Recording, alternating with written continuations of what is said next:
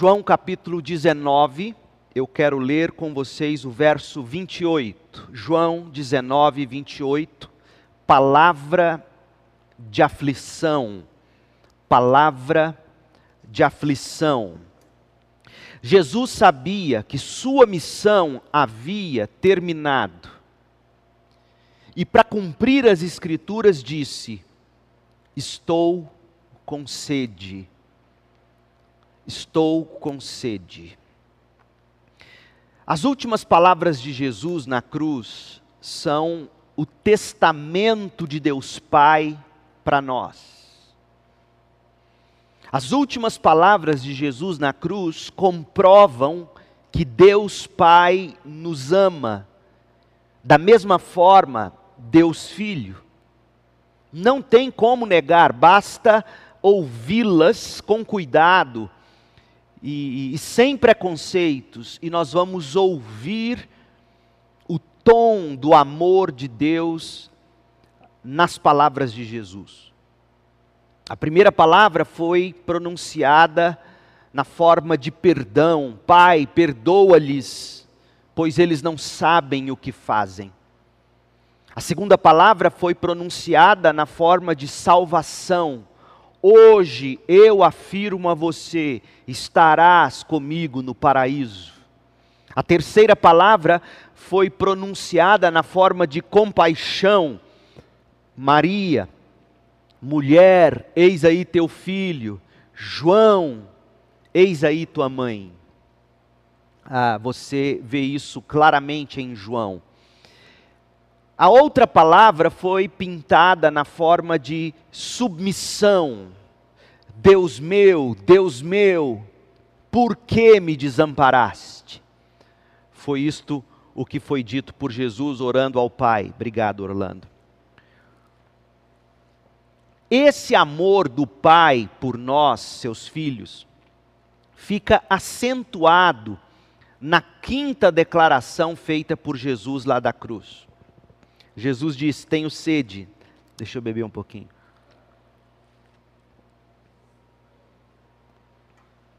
Jesus disse: Tenho sede. E essa palavra, tenho sede, ela pontua a aflição pela qual o Salvador passou para nos salvar, para salvar suas ovelhas.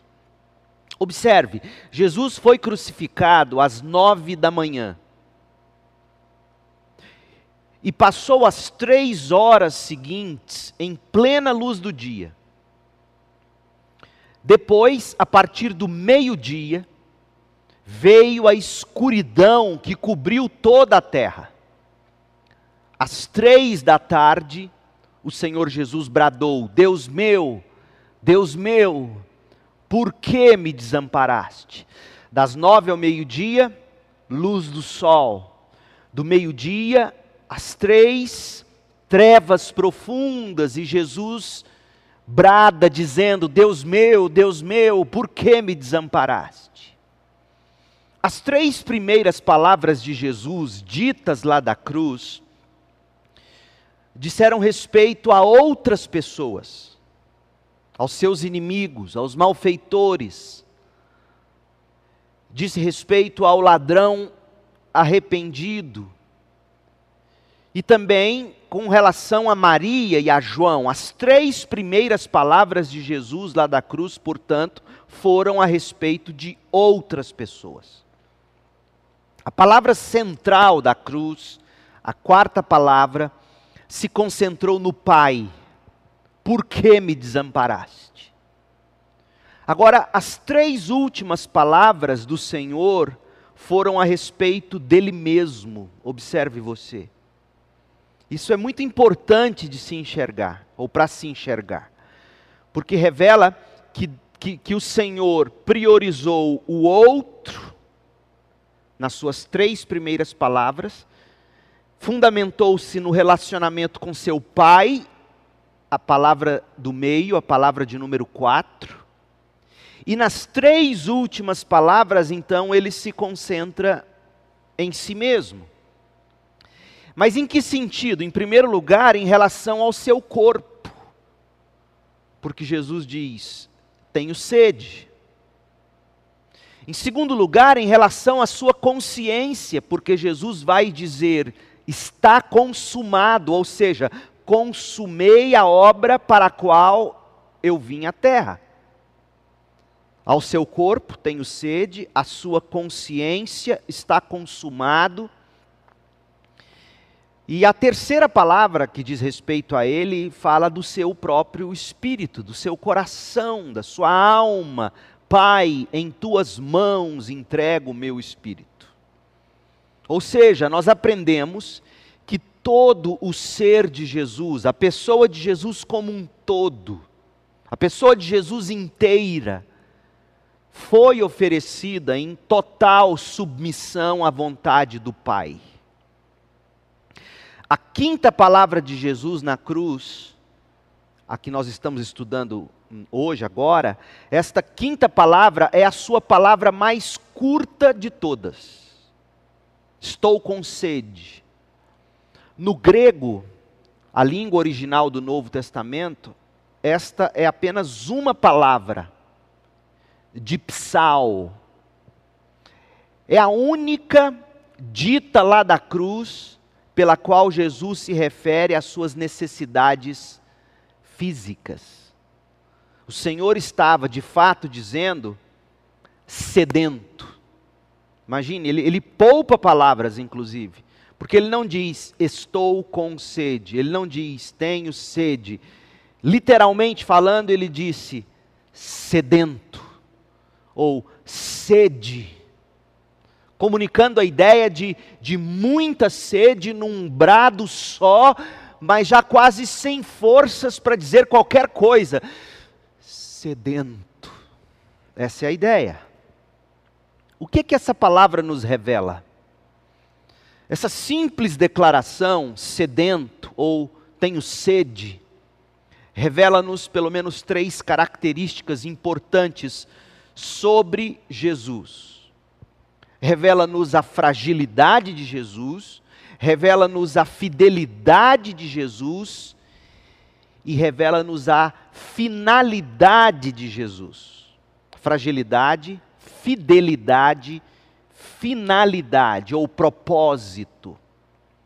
Vejamos, em primeiro lugar, a fragilidade de Jesus. Parece estranho dizermos isto a fragilidade de Jesus, não é mesmo? Afinal, ele, ele é Deus. Como pode Deus ser frágil? Não podemos nos esquecer, entretanto, que Jesus Cristo, ao mesmo tempo verdadeiramente Deus, era e tornou-se verdadeiramente homem. Então, quando dizemos ou falamos da fragilidade de Jesus, estamos falando da fragilidade humana de Jesus. Eu gosto da afirmação de Warren Wiersbe. Ele escreveu o seguinte: negar a humanidade de Jesus e, consequentemente, a sua fragilidade enquanto homem como nós que foi, é roubar a si mesmo de um Salvador que tinha um corpo real e passou por experiências genuinamente humanas nascimento, crescimento, fome, sede, cansaço, dor e morte.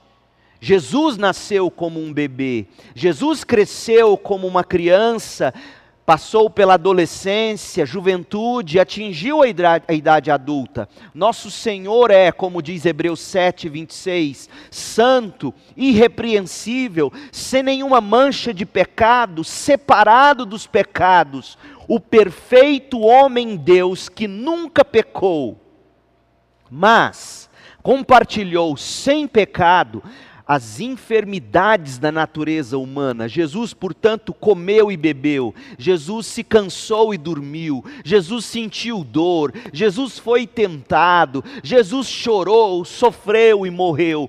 Todas essas experiências, diz Wiersbe, todas essas experiências pertencem à nossa humanidade comum. E Jesus provou cada uma delas. Fecha aspas. Veja, na cruz, antes de morrer, Jesus revelou de maneira comovente a fragilidade de sua humanidade. Ele disse: sedento, ele disse: sede, tenho sede. Gente, a sede em si já é algo horrível, não é mesmo? Mas os especialistas nos informam que a sede causada pela crucificação era algo ainda pior. Aquele tipo de execução, a crucificação, envolvia um longo processo de desidratação, dentre outras coisas.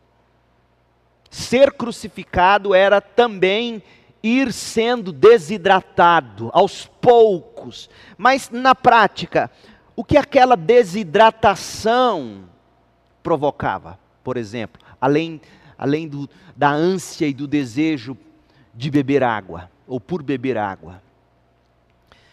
Dizem os estudiosos que a boca e a garganta ressecavam-se totalmente. Os lábios começavam a trincar e sangrar. Os olhos lentamente se vitrificavam por falta de lubrificação. A língua inchava dentro da boca a saliva grudava na garganta, feito cola ressecada. Portanto, era algo agonizante, desesperador. Mas os carrascos romanos não se contentavam. Por quê? O que eles faziam? Acentuando o sofrimento daquela tortura por crucificação, os soldados ofereciam vinagre ao crucificado. Aquela era uma tentativa sádica de se prolongar a dor e a miséria do pobre crucificado que, sedento, geralmente ele sugava aquela estopa amarga como um cão desesperado. Quando aquela estopa, uma espécie de estopa é, cheia, ensopada de vinagre, era erguida por um, por um, um grande mastro, imagine um grande bambu, digamos, e aí quando chegava à boca do crucificado, ele sedento, ele ia como um cão e sugava aquela estopa com vinagre. O vinagre era a bebida mais barata disponível à época. Era bebida alcoólica muito comum entre os soldados. Tão comum quanto hoje, por exemplo, a pinga, apesar de não ter o grande efeito alcoólico da pinga, mas, por exemplo, existe hoje, você conhece, existe vinagre de álcool. Ou seja, existia uma certa fermentação e naquele contexto também alcoólica. E quando Jesus disse: Estou com sede, Jesus estava vivendo os últimos instantes da vida dele. E ao proceder daquela forma, Jesus estava revelando a fragilidade dele. Como qualquer outro ser humano que passava ou passou pela crucificação, ele sentiu os mesmos sintomas, as mesmas dores, as mesmas angústias, o mesmo tipo de sede e as mesmas consequências por falta de água no corpo. Então, ao proceder daquela forma, Jesus estava revelando a sua fragilidade enquanto homem. É interessante a sugestão feita por Charles Swindoll. Ele diz assim, abre aspas, Jesus estava no final da sua vida. Eu acredito, diz Swindle, que Jesus pediu e tomou aquela bebida porque ele tinha mais duas coisas a dizer e ele não teria sido capaz de dizê-las sem antes umedecer a garganta. Jesus ainda teria que dizer: está consumado, e ainda teria que dizer: Pai, nas tuas mãos entrego o meu espírito. Veja comigo, leia aí em João 19. João 19, 28, diz assim: Jesus sabia que sua missão havia terminado, e para cumprir as Escrituras, disse: Estou com sede. Havia ali uma vasilha com vinagre, de modo que ensoparam uma esponja no vinagre, a colocaram na ponta de um caniço de isopo e a ergueram até os lábios de Jesus. Depois de prová-la, depois de bebê-la, Jesus disse: Está consumado. Então inclinou a cabeça e entregou o espírito a Deus. Segundo a sugestão de Charles Swindoll, além de Jesus estar cumprindo as Escrituras, ele, ele, ele resolve provar ou beber um pouco daquele vinagre para que a sua garganta de alguma forma se umedecesse e ele pudesse então dizer: Está consumado, ou e Pai, nas tuas mãos entrego o meu espírito. Mas há outra pergunta importante e precisa ser respondida. Qual é a importância da fragilidade humana de Jesus? Qual é a importância de Jesus ter sofrido tudo que a gente sofre, mas sem pecado? Sem mencionar que a nossa salvação dependia de que o nosso substituto fosse tão humano quanto nós. Porque se o nosso substituto fosse um anjo, por exemplo, ou um animal, ele jamais nos, nos representaria. Anjos não nos representam, animais não nos representam. E aí você pode estar pensando, mas peraí, os animais do Antigo Testamento? Claro, os animais do Antigo Testamento apontavam para o sacrifício do Cordeiro de Deus, Jesus Cristo. Nos representaria um ser humano como nós, por isso, Jesus tornou-se homem, Deus homem, homem Deus. Essa é a importância principal, eu diria, da humanidade, que consequentemente traz suas fragilidades. Mas há outra importância, em termos práticos, digamos, uh, para a fragilidade de Jesus.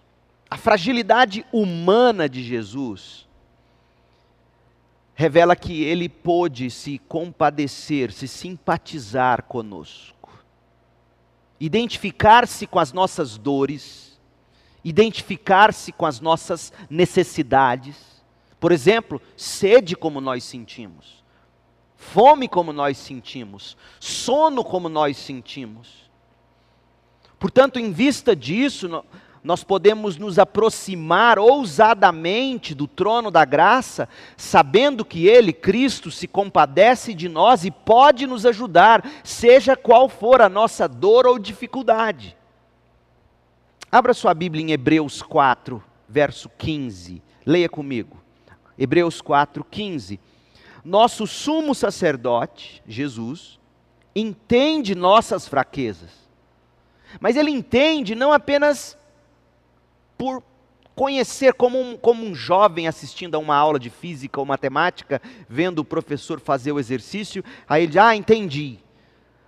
Não é um entender por ver outro fazer, é um entender por ele mesmo ter experimentado.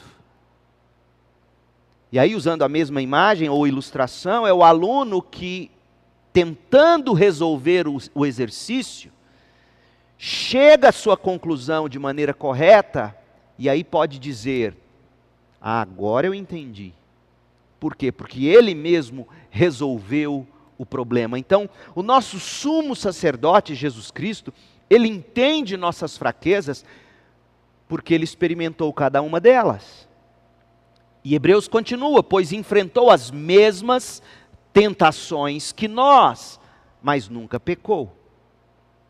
Há de se tomar muito cuidado aqui, quando diz que ele enfrentou as mesmas tentações que nós, porque há pessoas hoje, inclusive, vulgarizando Jesus no sentido de dizer que ele também, por exemplo, teve tentações sexuais, como o ser humano acaba, acaba tendo. E, e é difícil a gente le levar essas mesmas tentações às últimas consequências nesse ponto, por exemplo. Quando Hebreus diz que ele foi tentado em todas as coisas como nós, é melhor a gente entender no sentido de que ele, ele poderia também cair em qualquer pecado como nós caímos, mas não caiu. Veja que é, é, é diferente de você dizer que tudo quanto é imagem podre que passa na cabeça do ser humano também passou na cabeça de Jesus. Percebe? Então parece-me ser mais prudente dizer assim: ele foi tentado em todas as coisas, no sentido de que ele poderia cair em pecado, mas não caiu. Mas não caiu. E não cairia. Essa é outra questão importante a ser dita. Não caiu e não cairia porque além de homem, ele é Deus. E a divindade de Cristo garantiu a humanidade de Cristo, e a humanidade de Jesus foi o que possibilitou que ele se tornasse o nosso substituto, que se compadece de nós, sente as mesmas fraquezas, poderia cair em pecado, mas não caiu. Aí o verso 16 de Hebreus 4: Assim, aproximemo-nos dele ou do trono da graça, aproximemo-nos com toda confiança do trono da graça. Por quê? Porque, gente, veja, é muito mais fácil você se aproximar de alguém que sofre com as mesmas coisas que você. Não é? Por quê? Porque você tem a certeza de que aquela pessoa sofrendo o que você sofre, ao ouvir você, ao receber você, terá automaticamente mais simpatia e disposição para ajudar você. Não é mesmo?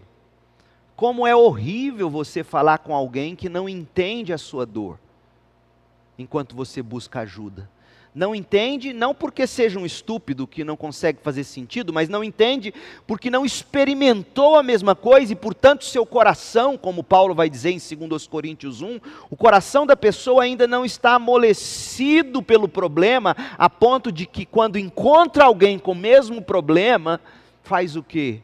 Ajuda com maior carinho é isso que Hebreus está dizendo. Você pode se aproximar do trono de graça, você pode se aproximar de Jesus, porque você vai receber misericórdia, você vai, vai encontrar graça para te ajudar quando for preciso. Com base em que Hebreus diz isso? Hebreus diz isso dizendo, porque Jesus passou por isso.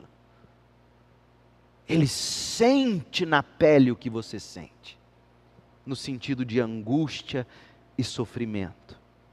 Então, quando Jesus bradou: Estou com sede, Jesus revelou que ele se identifica com cada uma das nossas necessidades, inclusive aquelas necessidades físicas mais básicas, como ter sede. Tal ensino deve nos animar a orar e a confiar em Cristo para receber a graça que precisamos, o alívio que anelamos e a saída que a gente procura. Você pode ir a Deus em oração, certo de que Ele concederá graça, misericórdia, alívio, sabedoria. Não apenas porque Deus é bom, mas porque temos um Salvador que experimentou a nossa angústia e sofrimento, sabe o que é padecer, sabe o quanto era importante naquele momento da cruz, de alguma forma, sua garganta ser umedecida, mesmo que com vinagre, mas precisava ser umedecida para que ele pudesse ainda conseguir dizer duas outras palavras antes de morrer.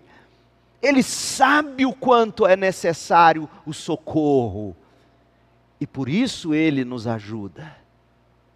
Tal ensino também deve nos encorajar a ir a Cristo e nos aproximar de Cristo, para que a gente consiga perseverar, para que a gente não se abata. Deve nos estimular a orar por, por outras pessoas que também sofrem. Tal ensino deve nos fazer testemunhar aos outros que, em suas dores e sofrimentos, essas pessoas também podem se achegar ao trono da graça e em Cristo encontrar salvação, encontrar alívio, encontrar ajuda na hora da aflição. Veja, é tudo isto que significa a fragilidade humana de Jesus. Jesus passou pela aflição para tornar-se o nosso sumo sacerdote misericordioso e identificar-se conosco, não apenas para nos redimir quando se oferece como sacrifício em nosso lugar, mas também para nos ouvir e nos atender nas dores e nas aflições da vida. Regozije-se, crente com a fragilidade humana de Jesus. Há beleza na fragilidade. Quanta gente querendo ser forte, querendo não demonstrar sentimentos, o nosso Salvador era frágil. Há beleza na fragilidade. Cristo foi frágil. Cristo, como um cordeiro, foi levado ao matadouro.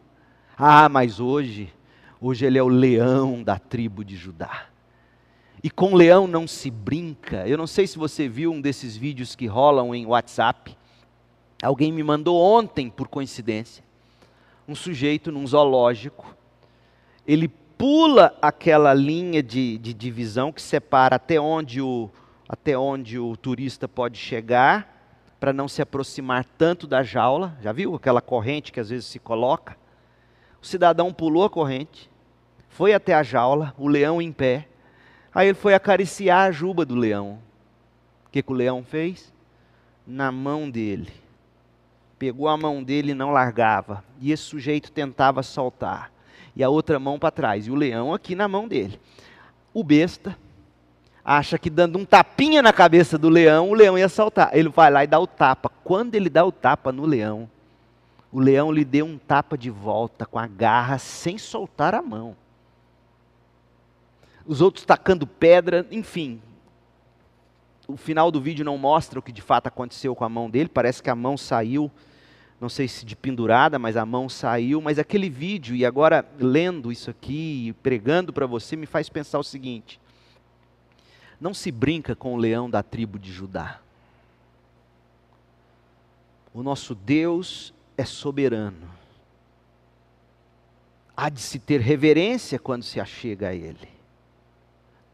Agora, ele é cordeiro que foi morto. Ele se compadece, ele sente as nossas fraquezas. Esse é o nosso Cristo. Então, veja, não queira domesticar Jesus como um cordeiro, você vai tirar a beleza dele. Mas também não queira torná-lo um selvagem, você vai roubar a beleza dele. Ele é cordeiro e leão. É nisto que reside a beleza. Segunda coisa, a fidelidade de Jesus. Vimos a fragilidade dele no brado, tenho sede. Mas a gente vê aqui a fidelidade de Jesus. Jesus pede água. Mas ele não pede água apenas para aliviar a sede. Ele pede água com um propósito ainda mais significativo do que tão somente saciar-se. Qual foi o propósito mais significativo?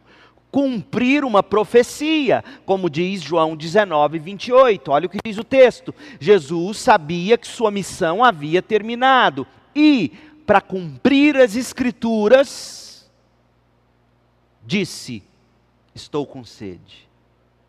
Espera aí, alguém pediria água por simplesmente ter sede? Mas Jesus não pediu água por simplesmente ter sede. Ele pediu água para cumprir as Escrituras. João está aqui se referindo ao Salmo 69, 21, onde se lê o seguinte, e eu vou ler na NVI: Puseram fel na minha comida, e para me matar, ou matar minha sede, deram-me vinagre. Perceba, puseram fel na minha comida e para matar-me a sede deram-me vinagre. O sofrimento de Jesus estava excruciante, gente. Ouçam as palavras da profecia do Salmo 22:15. Olha o que diz o Salmo 22:15. Falando de Jesus ali na cruz, o salmista diz: Minha força secou como um caco de barro já viu aquele, aquele chão seco que começa a trincar e aí parece que pipoca cacos de terra seca? Minha força secou como um caco de barro, minha língua está grudada ao céu da boca. Tu me deitaste no pó à beira da morte. Era assim que Jesus se sentia na cruz, com sede e o que que os seus algozes fizeram para aliviá-lo? João 19, 29. Havia ali uma vasilha com vinagre, de modo que ensoparam uma esponja no vinagre, a colocaram na ponta de um caniço de sopo e a ergueram até os lábios de Jesus. Mateus acrescenta outra informação Mateus nos diz, lá em Mateus 27, 35, que antes de pregarem Jesus na cruz, os soldados lhe deram para beber vinho misturado com fel. Mas quando o provou, Jesus se recusou a bebê-lo. Isso antes de ser pregado na cruz. No entanto, lá na cruz, para cumprir as escrituras do Salmo 69, 21, quando Jesus teve sede, Jesus provou, Jesus tomou o vinagre, João 19, 30. Gente, mais de 20 profecias do Antigo Testamento haviam sido cumpridas nas últimas 24 horas de Jesus. Mais de 20 profecias entre as quais, deixe-me citar apenas algumas. Por exemplo, a profecia que dizia que Jesus seria traído e entregue por 30 moedas de prata. A profecia que dizia que ele seria traído por um amigo. A profecia que dizia que ele seria abandonado e negado pelos discípulos. A profecia que dizia que ele seria humilhado, ferido, machucado. A profecia que dizia que ele ficaria em silêncio diante de seus acusadores. A profecia que dizia que suas mãos e os seus pés seriam trespassados. E tantas outras. Mas ainda faltava cumprir a profecia do Salmo 69, 21 Jesus então disse: Tenho sede, João 19, 28. E na sequência, quando chegou até os seus lábios o vinagre no isopo, ele tomou, ele provou, ele bebeu. João 19, de 29 a 30. Aquela atitude de Jesus, veja você, demonstra-nos o quanto Jesus era submisso à vontade do Pai e não apenas submisso aos seus instintos naturais. Ouça bem você. Jesus era submisso em última e primeira instância à vontade do Pai revelada nas Escrituras e não ao seu instinto. O filho abraçou o plano com o qual ele e o pai haviam combinado, juntos traçado desde antes da eternidade, ou seja, o Cordeiro de Deus morreria na cruz, Apocalipse 3:8. Isso tudo foi acordado antes da fundação do mundo. Antes de Deus pensar em família, antes de Deus pensar em qualquer coisa, Ele pensou nos seus redimidos, na sua igreja, que seria salva, suas ovelhas, seus eleitos seriam salvos pela morte do cordeiro que foi sacrificado na mente e no coração de Deus, antes da fundação do mundo, Apocalipse 13, 8. E tudo que veio a reboque veio para nos apontar para este grande ponto do plano redentor de Deus, a cruz de Jesus Cristo. Cada detalhe daquele plano eterno tinha que ser cumprido. E Jesus foi até o fim no cumprimento, levando em conta os mínimos detalhes, tipo, estou com sede, para cumprir o, o que o salmista tinha dito. A fidelidade de Jesus, gente, à palavra e aos propósitos de Deus é algo inspirador. Jesus veio não para fazer a sua própria vontade, mas a do Pai. A comida de Jesus era fazer a vontade daquele que o havia enviado, o Pai, João 4,34. Essa era a comida de Jesus, esse era o desejo de Jesus. A vontade de Jesus estava sempre submetida à vontade do Pai. A satisfação e a saciedade de Jesus eram encontradas no cumprimento da vontade ou do propósito eterno do Pai.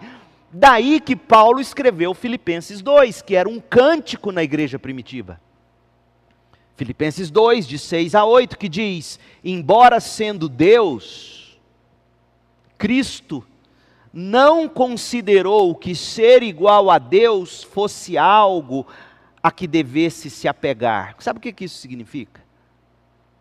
Embora Cristo, sendo Deus, ele não considerou que ser igual a Deus, que ser Deus, ou existindo na forma de Deus, é isso o que quer dizer a expressão igual a Deus subsistir na forma de Deus, embora ele subsistindo na forma de Deus, ele, ele não considerou que isso devesse, fosse algo a que devesse se apegar, ou seja, no sentido de recusar a fazer o que ele veio fazer como homem. Não, eu não vou me submeter a isso, eu sou Deus. É isso que Paulo está dizendo. Quanta gente falando, eu não me submeto a isso olha a minha função, olha, olha quem eu sou, olha de onde eu venho, olha o tanto que eu estudei, olha o tanto que eu tenho, olha o quanto eu sei, mais do que você, quanta gente assim, achando-se alguma coisa e dizendo, não me submeterei a isso porque eu sou tal e qual. E Paulo diz: não foi assim com Jesus. Embora ele sendo Deus, ele não considerou que ser Deus fosse algo a que ele devesse se apegar para não fazer o que ele veio fazer. Humilhar-se. Ô crente, aprenda com Jesus. Quanta gente se achando, quantos profissionais se achando e tomando lugar de Deus. Juízes, advogados, médicos, pastores, profetas Quanta gente se achando Deus, enquanto que o próprio Deus não considerou que ser Deus fosse algo a que se devesse agarrar para não se humilhar. Em vez disso, esvaziou a si mesmo assumiu a posição de servo e nasceu como ser humano, quando veio em forma humana, humilhou-se e foi obediente até a morte e morte de cruz, foi obediente ao plano de Deus. O plano de Deus para nós envolve descermos de pedestais, tornarmos-nos gente, humanos humildes, servos como Jesus. Foi isto que Jesus veio cumprir. Jesus nos ensina tanto, tanto quanto ele nos inspira. Jesus não é apenas do tipo que veio ensinar, Jesus é do tipo que veio ensinar e modelar ao mesmo tempo. E o que Jesus faz quando nos ensina e nos inspira? Ele nos ensina e nos inspira a deixar de lado a nossa vontade para viver a vontade do Pai, deixar de lado os nossos projetos para abraçar os projetos do Pai. Meu povo, eu tenho visto as pessoas falando sobre vocação nesses dias de coronavírus e tenho visto tanta gente se fragilizando e até se furtando de servir com medo de se contaminar e de morrer e etc. Mas vocação, que é o que todos nós fazemos no trabalho com o qual nos ocupamos, vocação significa chamado. E chamado não vem do meu coração, chamado vem de um ser superior a mim, isto é, Deus, que me chama para fazer algo. E quando Ele me chama para fazer algo, seja na forma de uma cuidadora, sendo uma diarista, sendo um pastor, um médico, advogado, professor, quando Deus me chama, Ele me chama sempre para eu estar em linha de frente. E estar em linha de frente é sofrer consequências, é humilhar-se, é ser afetado. Neste sentido, como essa pandemia tem ensinado que a nossa profissão não é apenas para a gente ganhar dinheiro, mas é para a gente servir o outro, e em servindo o outro, nós seremos contaminados, e aqui eu não digo apenas de, por vírus, seremos contaminados pela acusação dos outros, pela desdenha dos outros, pela ignorância dos outros. É isto que significa ser um profissional. Um profissional é alguém que, que, que atendeu a um chamado. Um profissional é um vocacionado, é alguém que Deus chama. E quando Deus chama e ele se põe naquela profissão para servir o outro, ele levará chumbo, seja de que forma for como essa pandemia tem ensinado. E aqui eu digo com todo amor, com todo carinho e respeito, meu sonho é que meus dois filhos fossem médicos. De verdade, de verdade, não é mentira o que eu estou dizendo. Porque eu acho linda essa profissão. Médico, enfermeiro, cuidador, profissional de saúde, é lindíssimo, mas convenhamos, quantos entram para a medicina, por exemplo, por status? Ah, eu sou cirurgião. Ah, eu. E aí você pode multiplicar isso em todas as outras profissões. Eu sou juiz de direito, sou advogado, eu sou empresário. Quando eu estava começando a vida cristã e pensando em ir para o seminário, um empresário uma vez virou para mim e falou assim: Amiguinho, o seu negócio vai ser falar de Jesus, o meu vai ser ganhar dinheiro para sustentar vocês. Que, que... Pelo amor de Deus, de onde vem essa ideia? Jesus, quando nos chama, Jesus, quando nos vocaciona, Ele nos coloca em linha de frente, seja qual for a sua profissão. Comerciante, vendedor. E a posição deve ser ocupada com o mesmo espírito de Jesus, espírito humilde, espírito manso de servo, cujo rosto receberá cuspes de repente, tapas, cujos ouvidos ouvirão as acusações mais horríveis, injustamente. Percebe? Oh, meu povo, você que me ouve, em nome de Jesus, não distorça minhas palavras. Mas como eu tenho visto nos últimos tempos, a necessidade, nesses tempos de pandemia, a necessidade de profissionais reverem a sua vocação e não tomarem sua profissão como motivo para se ostentar ou se gabar ou, ou ganhar dinheiro. Isso não é cristão, mas para servir. E quem serve, serve com o Espírito de Cristo, cumprindo o plano do Pai, o propósito do Pai, humilhando-se, servindo.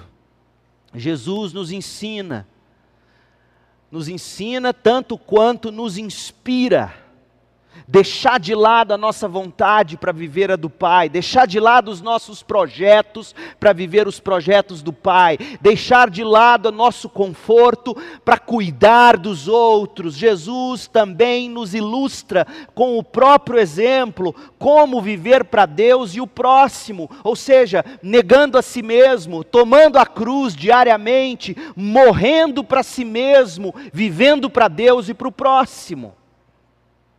Veja, sedento, Jesus ainda assim intercedeu pelo próximo. Sedento, Jesus ainda assim compadeceu-se do pecador arrependido. Sedento, Jesus ainda assim salvou o arrependido. Sedento, Jesus usou a fraqueza para cumprir uma profecia, usou a sede para cumprir a profecia, por isso ele pediu água. Jesus estava com sede há muito mais tempo. Desde o primeiro momento, quando ofereceram para ele vinagre antes de pregá-lo na cruz. Lembre-se, ele vinha arrastando aquela cruz a uma longa distância. Certo momento fraquejou, Simão foi ajudá-lo a carregar a cruz, tinha sido chicoteado. Jesus estava com sede há muito mais tempo, só que a hora de dizer tenho sede não havia chegado. Eu fico pensando o seguinte: quantos de nós, quando começa a bater a fome, já viu gente assim? Perde o humor eu te confesso, com toda sinceridade, eu não tenho paciência com gente assim.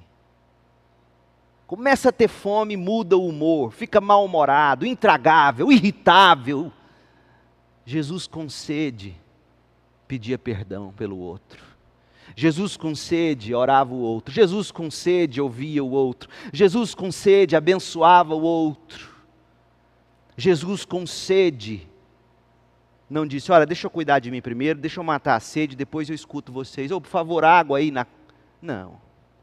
Jesus abençoou, serviu, viveu biblicamente, escolhendo glorificar a Deus, nos abençoando.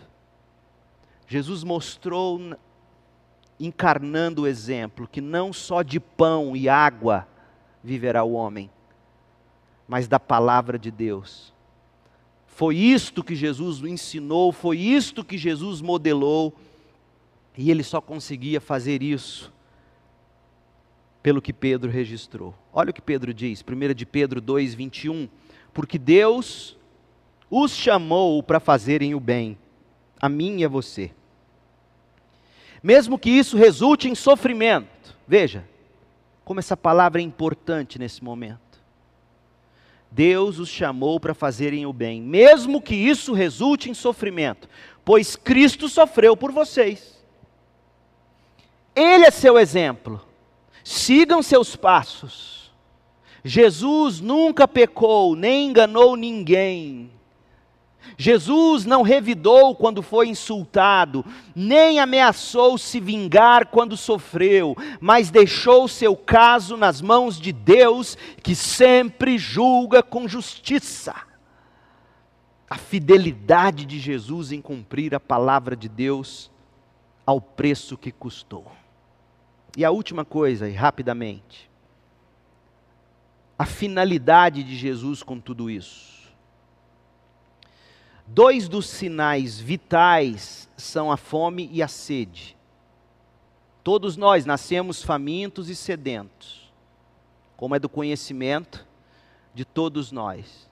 E todo papai toda mamãe sabe disso. O bebê já nasce com fome, com sede. E ai da mamãe que não dá o peito. As mamães que amamentam ou amamentaram sabem disso.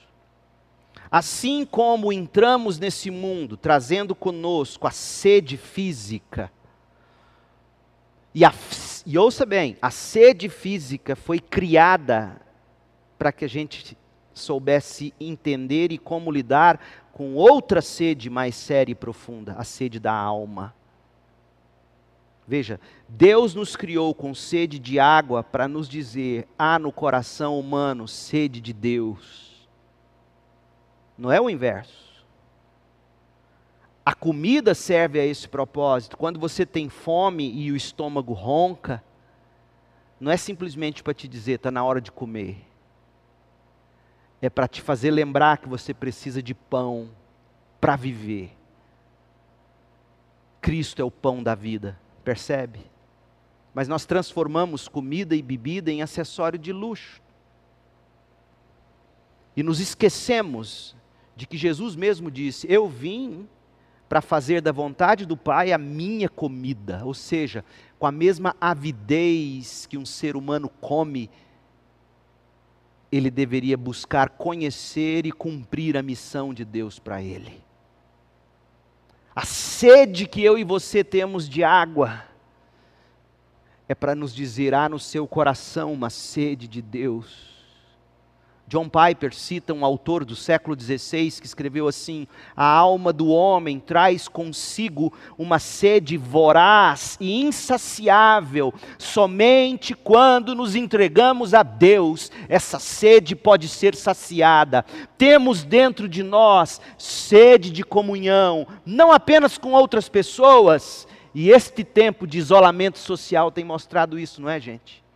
Sede de relacionamento mas esse autor diz sede não apenas de relacionamentos com outras pessoas, mas sede de, relaciona de relacionamento com o Deus que nos criou. Como é que as pessoas tentam matar essa sede? Alguns decidem matar essa sede buscando em outras cisternas, em cisternas furadas, rotas, que não retêm água. Foi isso que disse Jeremias 2,13. Jeremias diz que dois males cometeu o povo de Deus: deixaram a Deus, que é manancial de água viva, e cavaram cisternas rotas, rachadas, furadas, quebradas, que não retêm as águas.